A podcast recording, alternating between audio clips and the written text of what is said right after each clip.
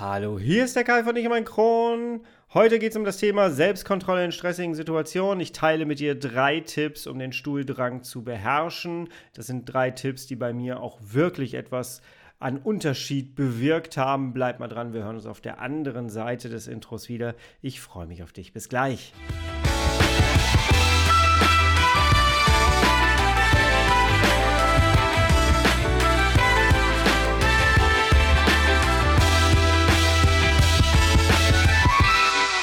Herzlich willkommen zu einer weiteren Ausgabe von Ich und mein Kron, dein Kronpott. Hi, Tag. Ich hoffe, es geht dir gut. Ich hoffe, du bist schubfrei.de. Ich hoffe, du bist schmerzfrei und ich hoffe, du bist gut durch deine letzte Woche gekommen. Und ich hoffe aber auch, dass du gerade aktuell gut durch diese Hitze kommst, die da draußen stattfindet. Äh, während ich das Ganze hier aufnehme, ich habe gerade mal geschaut, der, der Raumthermostat hier zeigt an 30 äh, Grad, also 29,5 aktuell gerade. 29,5. Ich habe hier Wasser neben mir stehen. Wunder dich nicht, wenn ich an manchen Stellen vielleicht ein bisschen mich verhaspel oder irgendwie äh, du hörst, dass ich was trinke. Sieh mir das bitte nach. Es ist einfach wirklich wahnsinnig warm hier. Aber ich möchte heute mit dir gerne ähm, ein Thema ansprechen, das uns an dem letzten Wochenende sehr beschäftigt hat. Wenn du mir auf Instagram folgst, weißt du, was dort passiert ist. Und ich möchte dir diese Geschichte aber nicht einfach so erzählen, sondern ich habe da schon einen Hintergedanken zu, warum ich dir das erzähle. Denn ich habe an diesem Wochenende wahnsinnig viel über mich selber gelernt. Denn offensichtlich habe ich etwas geschafft als Meilenstein, wovon du bitte auch profitieren sollst. Denn ich bekomme ja immer wieder mit, dass es bei euch genau das gleiche Problem gibt. Vor drei Jahren hätte ich diese Situation dort so nicht geschafft, weil mein Stuhldrang immer sehr stark mit meinem Kopf zusammenhing und auch immer noch zusammenhängt. Äh, und wenn irgendetwas Unvorhersehbares von außen kam oder kommt, dann reagiert mein Darm direkt. Und ich habe wirklich sehr, sehr lange gebraucht, um mir Strategien zu entwickeln, um das Ganze zu trainieren. Und ähm, naja, an diesem Wochenende ist mir aufgefallen, so schlimm wie das Wochenende für uns war, desto besser war die, äh, das Ergebnis eigentlich, weil ich festgestellt habe für mich, hey, das lief eigentlich aus Darmsicht total gut und ich scheine da wirklich große Fortschritte gemacht zu haben. Also, ich erzähle dir im Laufe dieser Podcast-Folge einmal kurz diese Geschichte und dann gehen wir direkt rein in drei Tipps, wie du in stressigen Situationen deinen Stuhldrang beherrschen kannst. Ich sagte schon mal, es kommt nicht auf die Situation an, sondern es kommt auf das Drumherum an und so ein bisschen Training ist es auch. Wir gehen da mal rein, ja? Tough times never last, but tough people too. Ja, erstmal, was ist denn überhaupt passiert an diesem Wochenende? Wir wollten schön Wochenendurlaub machen in den Niederlanden. Und ich habe alles geplant, eine Woche lang richtig schön geplant, äh, das, bis ins letzte Detail. Wir kriegen über unsere Jahreskarte vom Moviepark äh, ermäßigten Eintritt im Walibi Holland und da wollten wir hin. Das ist aber einigermaßen weit weg, vor allem wenn man da acht Achterbahnen fahren kann. Und Deswegen haben wir gesagt, wir machen es einfach so, dass wir Freitag nach der Arbeit dahin fahren, übernachten dann da und dann fahren wir irgendwie am nächsten Tag noch eine halbe Stunde weiter und haben dann einen schönen Tag und fahren abends wieder nach Hause. Das hätte ich auch hingekriegt. So. Äh, die aktuelle Zeit ist ja so, dass alles super teuer ist. Reisen ist einfach wahnsinnig teuer. Und dann habe ich gedacht, so, hey, wir haben in der Vergangenheit sehr gute Erfahrungen gemacht mit Airbnb. Schaue ich doch mal bei Airbnb rein, habe das Ganze gemacht und habe da tatsächlich etwas gefunden, was richtig gut war. Preis-Leistung schien total super. Die Fotos sahen gut aus. Es war einfach ein ganzes Haus mit einer kleinen Terrasse und so eine Art Campinghaus. Und für eine Nacht hätte das völlig gereicht. Habe mit dem Typen hin und her geschrieben. Das klang alles total super. Fotos sahen sehr gut aus. Und dann sind wir da hingefahren. Und ich habe wirklich alles durchgeplant und es war toll. Ich habe mich so lange darauf gefreut dann auch. Und wir sind da hingefahren und plötzlich standen wir vor dieser, dieser Hütte, die auch wirklich eine Hütte war. Das war aber noch nicht das Schlimmste. Wir sind da reingegangen und wir haben erstmal gedacht, so irgendwie riecht das hier, als ob hier zwei Wochen lang nicht äh, gelüftet wurde. Und es war ganz komisch. Und du hast gesehen, dass überall eine fette Staubschicht drauf war. Die Spüle war irgendwie noch mit ähm, altem Geschirr voll. Und es war total ekelig in dieser Bude. Es war, stand eine Couch, die überhaupt nicht mit dem zusammenpasste, was auf den Fotos zu sehen war. Die Couch, die war irgendwie so mit Flecken voll und die war so schmierig, sah die aus. Wir wollten uns da nicht draufsetzen. Ich habe mich da einmal draufgesetzt und es war irgendwie, oh, es war nicht so cool. Und dann sind wir in das Schlafzimmer gegangen und die Bettwäsche sah aus, als ob sie die Nacht davor noch benutzt worden wäre. Und dann war die auch noch so feucht. Und es war widerlich, ich erspare dir alles weitere. Jedenfalls habe ich gedacht, das kann doch nicht wahr sein jetzt. Und wir sind abends dort gewesen. Also wir reden wirklich von 20 Uhr. Und dann kam der Typ auch irgendwann. Äh, lustig war dann auch, das Ganze wurde doppelt verbucht. Das heißt, plötzlich standen fremde Leute in der Bude und äh, die dann auch äh, da wohnen wollten. die konnten zum Glück Deutsch und wir haben uns unterhalten und es war super spannend äh, und interessant. Es war eigentlich lustig. Wir hatten eigentlich Spaß in dem Moment, aber ich war schon sehr sauer, muss ich sagen. Und weil wir sind zweieinhalb Stunden gefahren und ähm, das sah nicht cool aus. So, dann haben wir uns darauf geeinigt, dass die anderen beiden sind dann gefahren. Die hatten da auch schon gar keinen Bock mehr drauf, haben uns noch angeguckt und haben gesagt, Wali, Walibi wird besser. Und ja, dann ähm, haben wir zugesehen, dass der Vermieter erstmal kommt. Und der kam dann auch und ja, das war nicht ganz so cool, muss ich sagen. Denn der hat das nicht so richtig verstanden, was wir von ihm wollten. Also der hat all das Chaos, was die anderen Leute auch bestätigt haben und auch gesagt haben, hier kann man nicht bleiben eine Nacht. Der hat das alles nicht wahrgenommen und der hat das nicht verstanden so richtig, warum wir das jetzt so machen. Hat aber völlig akzeptiert, dass es da offensichtlich gerade ein Problem gibt. Und ich habe ihn angeguckt, habe gesagt, so, sie sprengen gerade unser Wochenende. Sie machen gerade unser Wochenende kaputt. Und dann fing der an mit einem alten Lappen, der noch voll mit Staub war, fing der an, die Spüle zu putzen, um uns zu signalisieren, er macht mal eben schnell sauber, wir können ja dann was essen. Äh, man kann das gar nicht so wiedergeben. Das ganze Geschirr war ekelig mit Marmeladenresten, mit so, mit so einem komischen Schmierfilm obendrauf. Vielleicht kennst du so etwas. Es ist ekelig gewesen. Und naja, wir haben uns angeguckt draußen und haben dann so gesagt, ich glaube, wir sollten wieder nach Hause fahren. Und dann war die Entscheidung irgendwann da. Und diese ganze Situation ist so, dass ich die vor drei Jahren anders erlebt hätte. Definitiv. Und da habe ich mit meiner Frau lange, lange drüber gesprochen, denn vor drei Jahren wäre das eine, eine Situation gewesen, die hätte bei mir zu einem Durchfall geführt, die hätte zu Magenkrämpfen geführt. Denn ich konnte eine ganze Zeit lang nach der Rückverlegung nicht mehr einkaufen gehen. Ich konnte ja auch teilweise das Haus nicht verlassen, über mehrere Monate. Ne?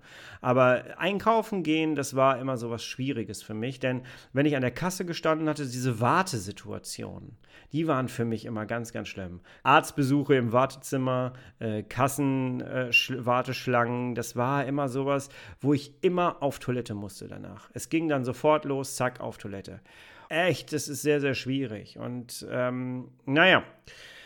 Ich habe mich diesem Problem dann vor drei Jahren auch wirklich gestellt, habe mich damit stark auseinandergesetzt. Ich habe ja schon in ganz vielen Podcast-Folgen erzählt, dass ich immer wieder an mir selber arbeiten musste und das war auch ein Part auf jeden Fall davon. Und ich möchte heute ganz gerne mit dir teilen, und zwar so drei wirkliche Tipps, die mir echt was gebracht haben. Du wirst gleich merken, es sind so drei Kategorien, aber das Ganze hat sich wirklich gelohnt, da Zeit zu investieren und zu schauen, dass ich eine Verbesserung hinbekomme. Ja, kurz, um die Geschichte mal eben abzukürzen, wir sind dann tatsächlich wieder nach Hause gegangen, also gefahren, wir sind dann noch eine Runde spazieren gegangen. Es war kein Klo mehr in der Nähe, ne? Und es, es war ein schreckliches Wochenende. Ich war wahnsinnig wütend danach, muss ich wirklich sagen. 400 Kilometer mehr auf dem Auto für gar nichts. Das war nicht cool, aber der Typ hat uns tatsächlich die äh, Miete wieder über, zurücküberwiesen, noch am gleichen Abend und hat uns auch, ähm, ist auch für den Sprit aufgekommen. Hat uns gefragt, ob wir schon Eintrittskarten haben für Walibi. Hatten wir nicht. Und deswegen, das hätte er wahrscheinlich dann auch noch übernommen.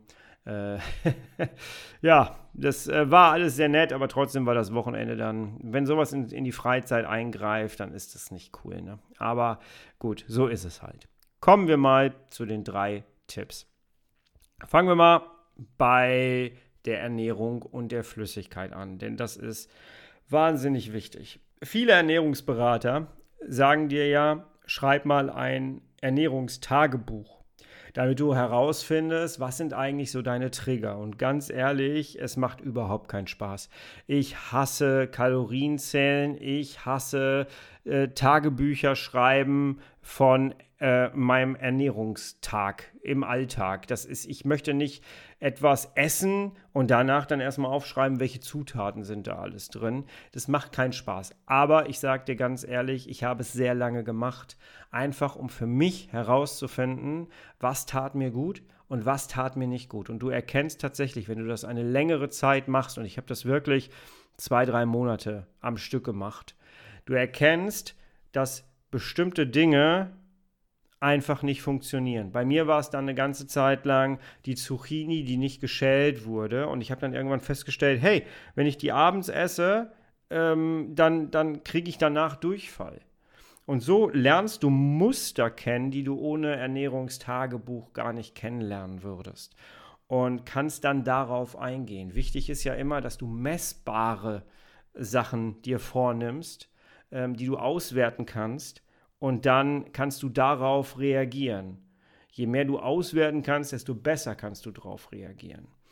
Ähm, also, was habe ich gemacht? Ich habe ein Ernährungstagebuch geschrieben über zwei, drei Monate. Und äh, ich habe dann da auch relativ schnell festgestellt, ich muss meine Ballaststoffe erhöhen. Das habe ich dann auch relativ schnell getan. Auch das ist ein großer Tipp, den ich dir sagen kann. Erhöhe deine Ballaststoffe. Ich weiß, auch das ist nicht leicht mit CED. Ich habe dazu mal eine Podcast-Folge gemacht mit Dr. Sandra Weber. Ballaststoffe kannst du dir mal anhören. Äh, findest du auf diesem Podcast. Sehr spannend. Sie erklärt dir, wie du mit kleinen Dosen langsam anfängst. Denn, und das hat mir meine andere Kollegin ja auch schon beigebracht in ihrem Content, und zwar Patricia Christel von Eat Your Way, die ganz klar sagt, alle konzentrieren sich immer auf, auf Proteine, aber wir haben meistens keinen Proteinmangel, wir haben meistens einen Ballaststoffmangel. Und deswegen muss der Fokus sehr auf die Ballaststoffe und da kann ich dir nur sagen, versuch das, probier das. Also probier das wirklich. Du kannst auch Flohsamenschalen mit reinnehmen erstmal und damit beginnen, ähm, weil das Ganze ähm, ja, reguliert schon deinen Stuhlgang und dein, äh, ja, dein, dein Stuhl an sich auch, die Form vom Stuhl, gerade wenn du Durchfall und, und Verstopfung hast. Ne?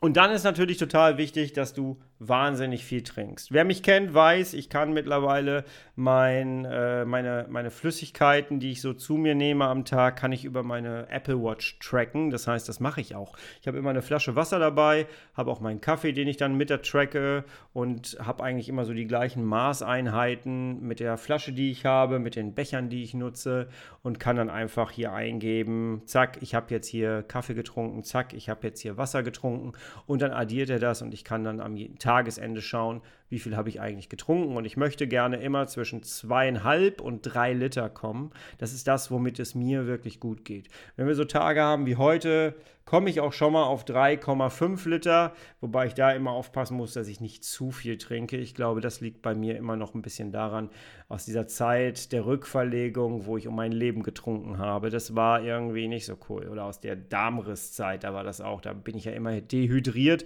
und habe gegen die Dehydrierung angetrunken. Und du möchtest nicht dehydriert sein. Also achte bitte darauf, dass du ausreichend Flüssigkeit zu dir nimmst Ballaststoffe zu dir nimmst und schreibe bitte mal für ein paar Wochen, Monate ein Ernährungstagebuch. Du wirst merken, dass es doof ist, da kann man nicht drum rumreden, aber du wirst auch merken, dass es wirklich was bringt. Du brauchst da auch nicht unbedingt einen Ernährungsberater für im Anschluss, um das auszuwerten. Wenn du das möchtest, dann mach das auf jeden Fall. Ernährungsberater ist nie falsch. Ja? Ähm, aber du kannst das auch für dich selber erstmal machen und du wirst selber auch Muster erkennen, auf jeden Fall. Ganz, ganz wichtig. Also Ernährung und Hydration. Der zweite Tipp, der ganz, ganz wichtig ist, ist leider Gottes das Stressmanagement. Stressmanagement ist immer das A und O, wird überall immer gesagt und tatsächlich hat das auch was mit dem Stuhldrang zu tun. Ich war jemand, der früher schlecht geschlafen hat, der sich nie darum gekümmert hat, wie viel Tiefschlaf er eigentlich hat. Ähm, ich hatte früher eigentlich immer ein schlimmes Zeitmanagement. Ich war so ein Opfer von Multitasking und so. Alles gleichzeitig machen, ganz viel und abends erschöpft dann einfach einschlafen, ohne Sport machen und so. Das war früher nicht so wirklich cool. Und heute habe ich diese Strategie des Energieportemonnaies. Du kennst es vielleicht von mir. Wenn du in meinem Coaching bist, dann kennst du es auf jeden Fall. Ähm, und zwar frag dich morgens, wenn du aufstehst, wie viel Energie hat dein Portemonnaie denn gerade? Hat es 100%, wenn du aufgestanden bist? Hat es 50%, 80%? Wie viel, wie viel Energie hast du, wenn du aufstehst morgens? Und mittags kannst du dich das gleiche auch nochmal fragen. Und abends auch. Energiemanagement ist auch gleich Stressmanagement. Je höher dein Stresslevel, desto mehr Energie verbrauchst du. Wenn du morgens schon mit 50 aufgewacht bist, das Portemonnaie also halb voll ist, wie willst du dann ein hohes Stresslevel durchhalten? Das funktioniert nicht. Und deswegen brauchst du Strategien, um dein Stressmanagement gut in den Griff zu bekommen. Und du merkst jetzt vielleicht schon, das ist etwas, was man nicht von jetzt auf gleich lernt. Leider nicht. Ich habe da wirklich sehr, sehr lange für gebraucht. Und ich habe ja gerade gesagt, vor drei Jahren war das unvorstellbar, dieses Wochenende ähm, so wie es ausgegangen ist. Ich wäre sonst wahrscheinlich auf der Rückfahrt fünfmal an irgendwelchen Rastplätzen rausgegangen und wäre auf die Toilette gerannt. Äh, diesmal musste ich nicht einmal, wir haben nicht einmal Pause gemacht, wir sind so durchgefahren. Ich habe einfach mittlerweile eine ganz gute Verbindung zu meinem Körper und Stressmanagement, Zeitmanagement, Energiemanagement das führt automatisch zu einer guten Körperverbindung. Du fragst ja deinen Körper immer mal so, ne, wie viel Energie ist gerade, brauchst du gerade eine Pause? Dein Körper gibt dir ja Signale und die Kunst ist zu lernen, diese Signale auch wieder zu empfangen. So.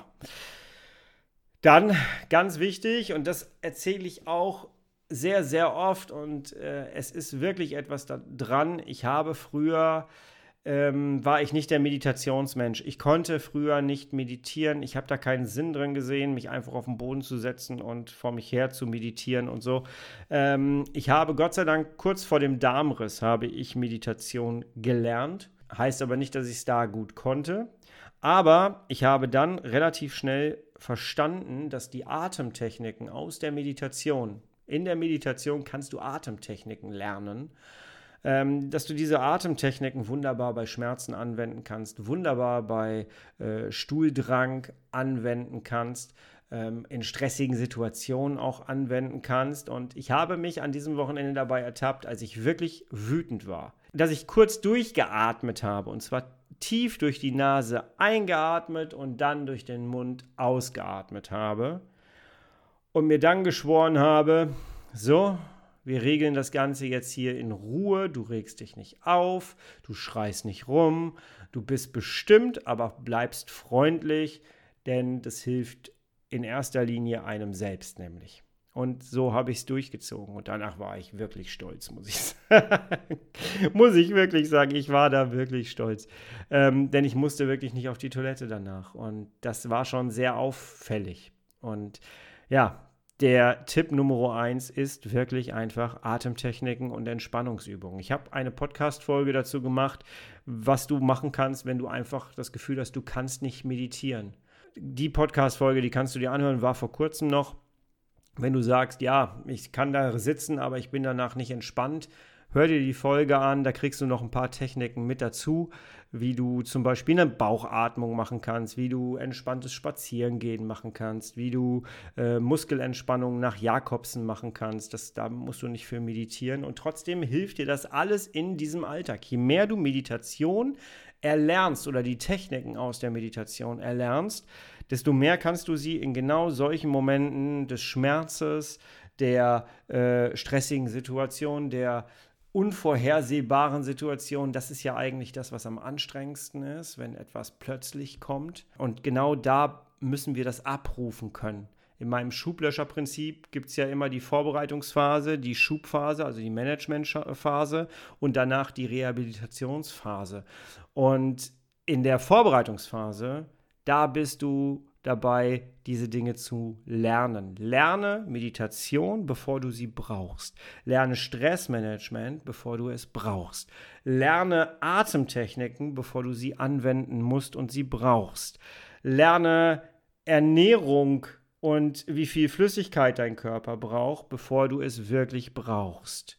Lerne deinen Körper zu verstehen, die Symptome, die Hilfeschreie zu verstehen, bevor der Körper lauter wird.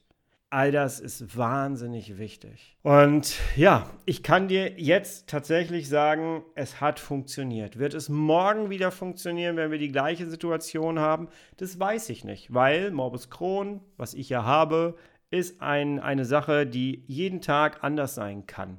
Morgen kann ich mich ganz anders fühlen als heute. Und du dich auch. Morgen kannst du dich ganz anders fühlen als jetzt gerade, wo du mir zuhörst. Wichtig ist aber, egal auf welchen Kanälen du dich rumtreibst, egal wem du zuhörst im Bereich Morbus Crohn, Colitis ulcerosa, du kommst an diesen Themen nicht vorbei. Atemtechnik, Stressmanagement, Ernährung und Flüssigkeit. Und Bewegung und Sport. Das gehört übrigens noch zum Stressmanagement dazu. Bewegung und Sport. Es muss nicht immer viel sein, aber es hilft auf jeden Fall. Und am Schluss möchte ich dir gerne eine kleine Inspiration mitgeben oder Motivation mitgeben, indem du dich einfach mal selber fragst, wo könntest du eigentlich in einer Woche sein, wenn du jetzt anfängst?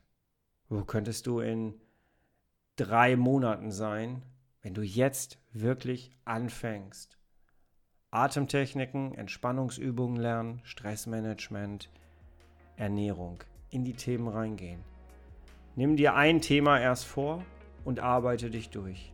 Schaff dir Informationen ran zu diesem einen Thema. Du findest eigentlich zu allen Themen auch etwas auf meinem Podcast. Hör dich da einfach durch zu den Themen.